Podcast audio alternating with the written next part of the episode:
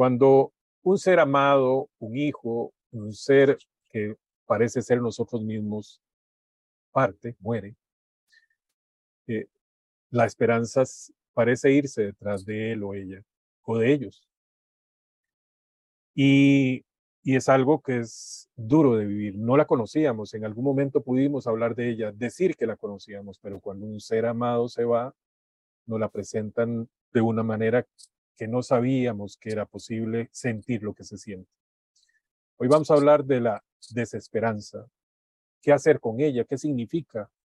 Y para ello invitamos a Coco, compañera, amiga, de Abrazos de Esperanzas, y para hablar de esto. Coco, ¿cómo estás?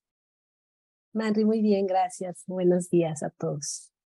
Bienvenida, Coco. Bueno, ya viste, desesperanza. ¿Cómo se siente? ¿De qué estamos hablando?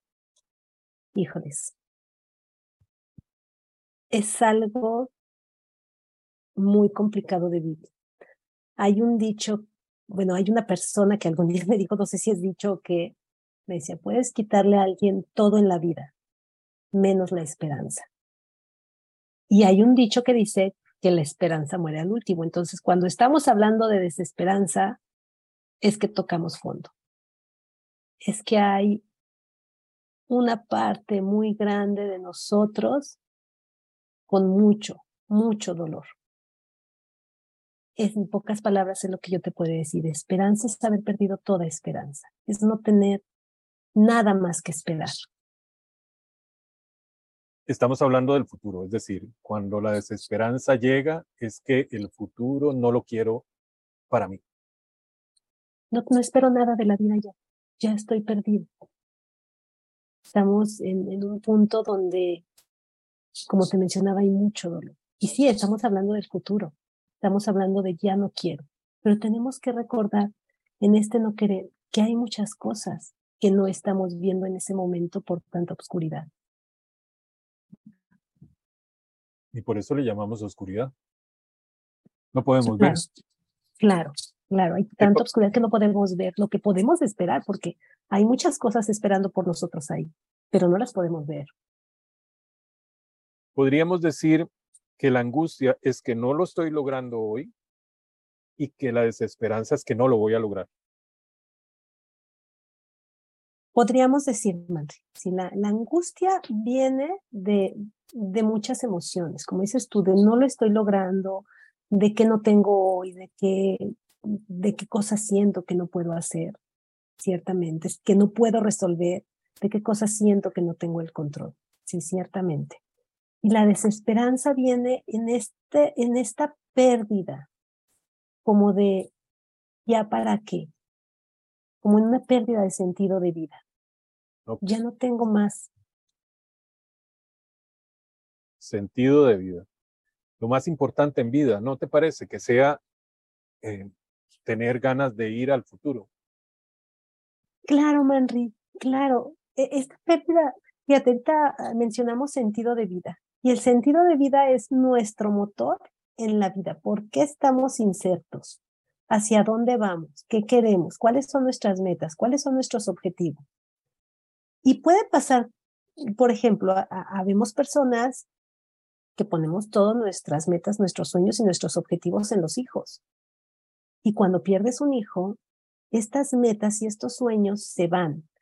Yo, yo conocí una psicóloga que decía, cuando perdemos a los padres, perdemos el pasado, pero cuando perdemos un hijo, perdemos el futuro. Por eso llega esta desesperanza, por esto, por esto llega este este esta pérdida del sentido de vida, porque ya no tengo por quién luchar, ya no tengo por quién, de quién asirme para darle, para entregarle.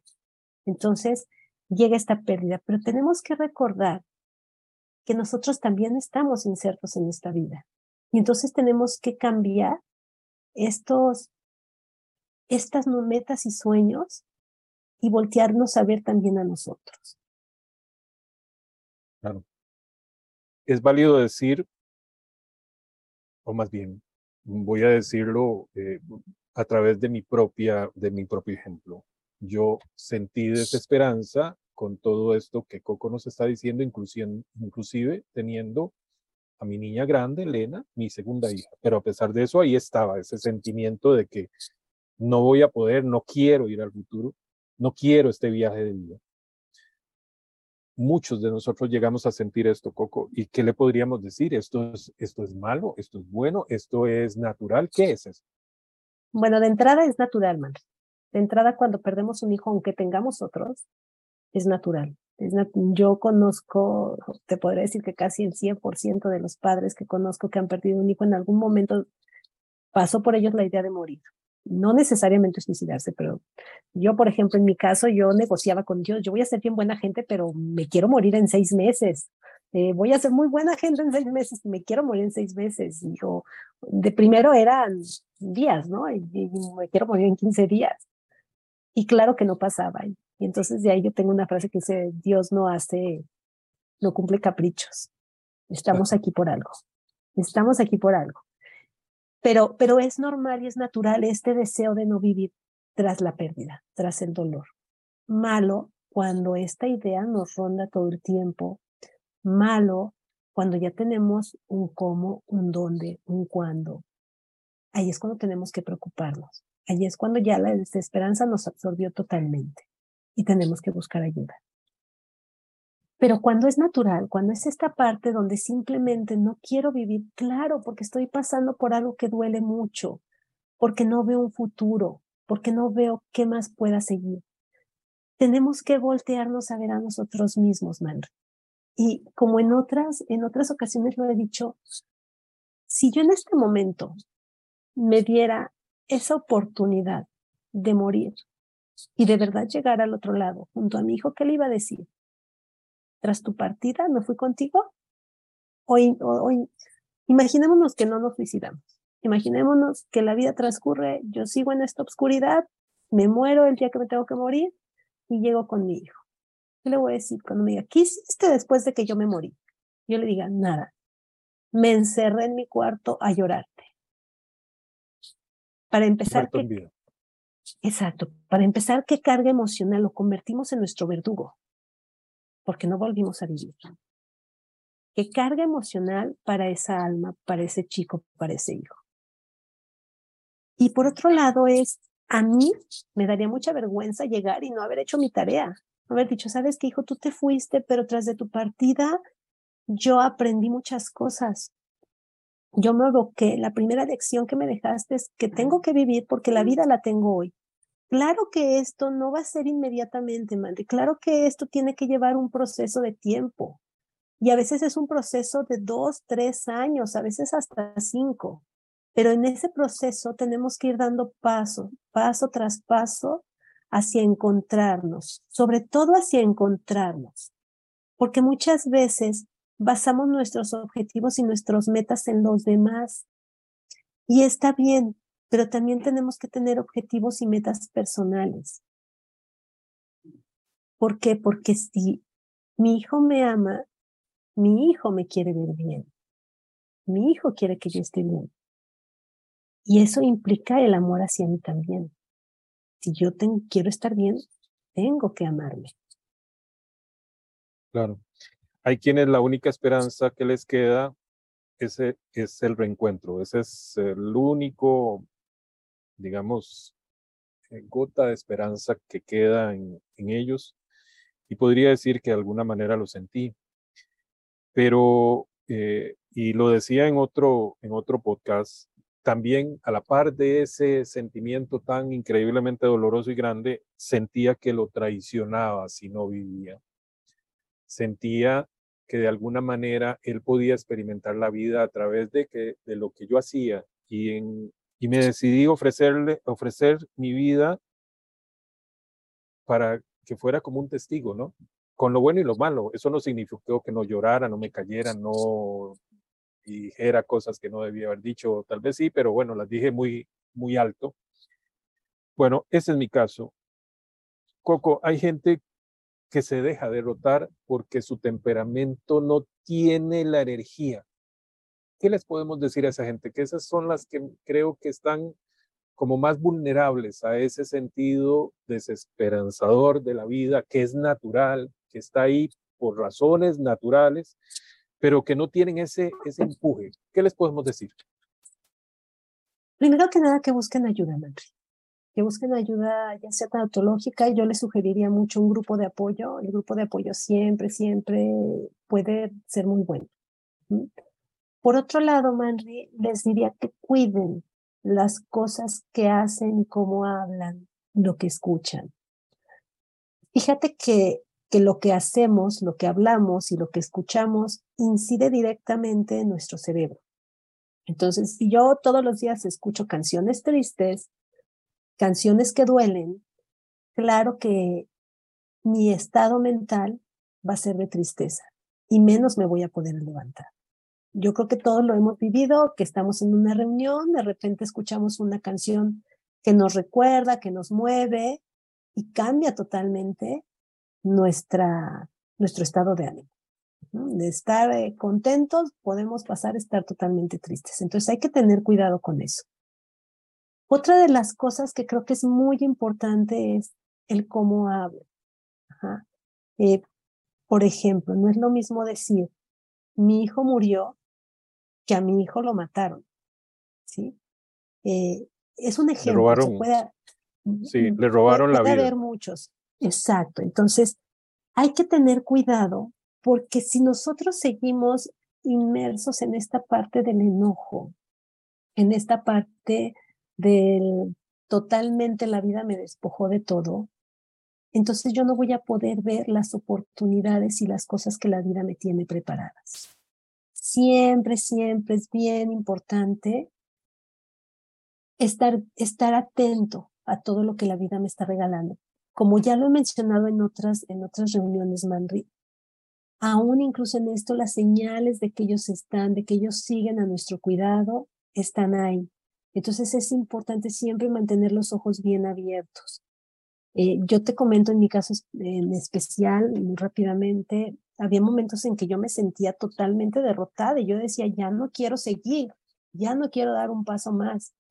Y en ese momento, curiosamente, a los 5, 10 minutos o hasta a veces en ese mismo momento me hablaban y me decían, oye, Coco, que hay una persona que murió su hijo, que si no pueden ir los del grupo Renacer a, a buscarla, a visitarla, este, es mi comadre, es amiga de mi comadre, no sé. Entonces, cuando eso pasaba, yo sentía como que era un llamado. Yo tenía mucha tristeza y mucho dolor, pero yo sentía como que era un llamado de la vida.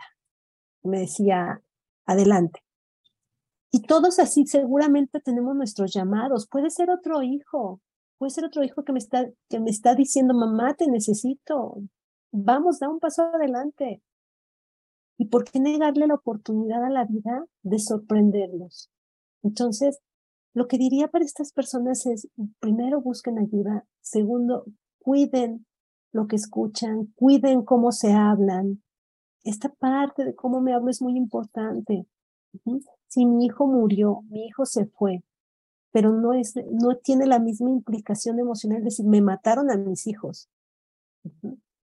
Ahí implícito odio, hay ahí implícito victimización, hay ahí implícitas muchas cosas. Entonces, cuidar cómo nos hablamos, cómo decimos las cosas todos los días. Hace, en, en, otro podcast yo les decía, no hablemos de no puedo, hablemos de no quiero, porque por el que, sobre el querer sí tengo poder. Y cuando yo digo no puedo, es que no puedo, o sea, ya me estoy derrotando de entrada. Entonces hablemos del, del querer, no del poder. Yo hoy no quiero levantarme, hoy no quiero salir adelante, hoy, porque entonces en algún momento sí voy a querer. Eso sí, sí tengo poder sobre eso. Entonces, otra sería cómo me hablo, cuidar mis palabras. Claro. Y pues sobre todo estar atento, atento a todos estos llamados que me sigue haciendo la vida. Yo he terminado, digamos, vamos a ver, viendo la emoción como energía, más allá de una ordenanza, ¿verdad? Es como haga, ¿verdad? Y te da una alternativa. En el sentido de la desesperanza será no haga nada, ¿verdad? Es energía también porque quedarse quieto sin hacer nada para alguien como yo es un esfuerzo. También tengo que hacer un esfuerzo. Y llegué a preguntarme de dónde viene eso. En el sentido de que dividí a Manrique como un ser emocional, que lo soy, un ser social, que es que necesita a otras personas, y un ser espiritual.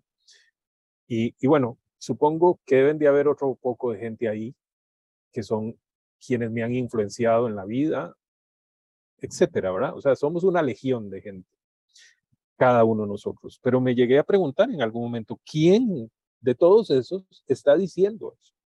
Porque solemos darle mucho crédito, mi corazón me dice no sé qué cosas, ¿verdad?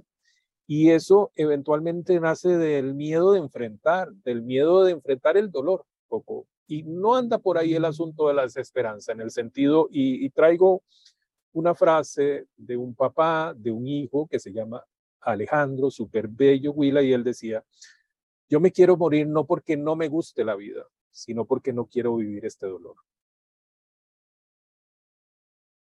Una frase enorme, enormemente cierta, ¿verdad? Porque muchos de nosotros queremos irnos porque no queremos vivir el dolor. Anda por ahí, Coco. Bueno, yo diría que, que sí y no. Yo diría que sí, porque ciertamente no queremos vivir ese dolor. Yo recuerdo a los, en cuanto yo me di cuenta que mis hijos habían muerto, el, de las primeras cosas que pensé es, quiero como dormirme seis meses y despertar en seis meses. O sea, como si yo pensaba en ese momento inocentemente que como si yo desapareciera por seis meses, en seis meses iba a haber menos dolor. Claro que es cosa que no es cierta porque el dolor lo sigues llevando. Aunque yo me durmiera, lo voy a despertar en seis meses con la realidad de que mis hijos no están y sin haberlo procesado. Tiene que haber un, un reacomodo de todas las emociones y de todas las energías y de toda nuestra vida tras la pérdida. No, puede, no es mágico. Entonces, esta parte de yo me quiero morir porque no quiero vivir este dolor, pues bueno, puede tener como como cierta parte de verdad, pero ¿qué tanto sabemos que si al morir no nos estamos llevando ese dolor sin procesar? Claro. Entonces, no lo sabemos. Ajá, entonces, e, en ese sentido, entiendo el que queremos evitar el dolor. Pero por otro lado, yo te diría, Manri, el dolor es un gran maestro cuando queremos aprender las lecciones. Es un maravilloso maestro, es de los mejores maestros, pero es muy duro, muy, muy duro. Coco, ahora decías... Sí, dime, dime.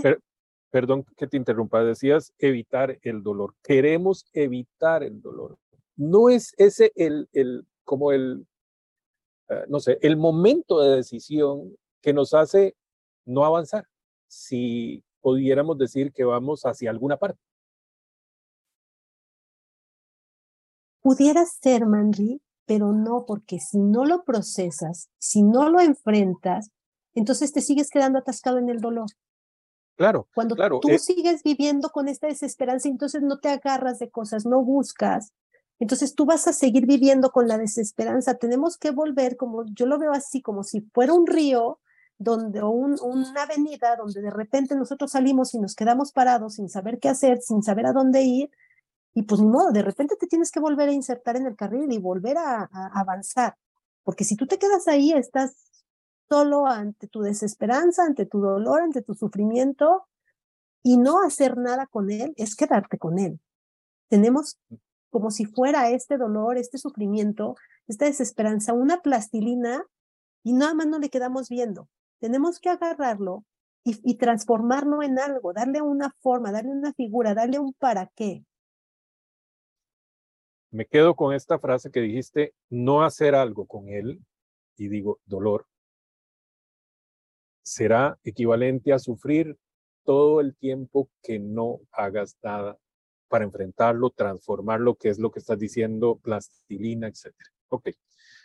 Se nos acabó nuevamente el tiempo. Eh, agradecidísimos a todos los que nos escuchan. Si quisieran eh, tener eh, que Coco les, les ayude, les colabore como tanatóloga, eh, por favor, comuníquense con abrazos. Eh, a través de nosotros les podemos ayudar para que la contacten. Coco, muchas gracias. al contrario, Manri, muchas gracias. Les mando un abrazo muy grande. Gracias, gracias a todos. Continuamos haciendo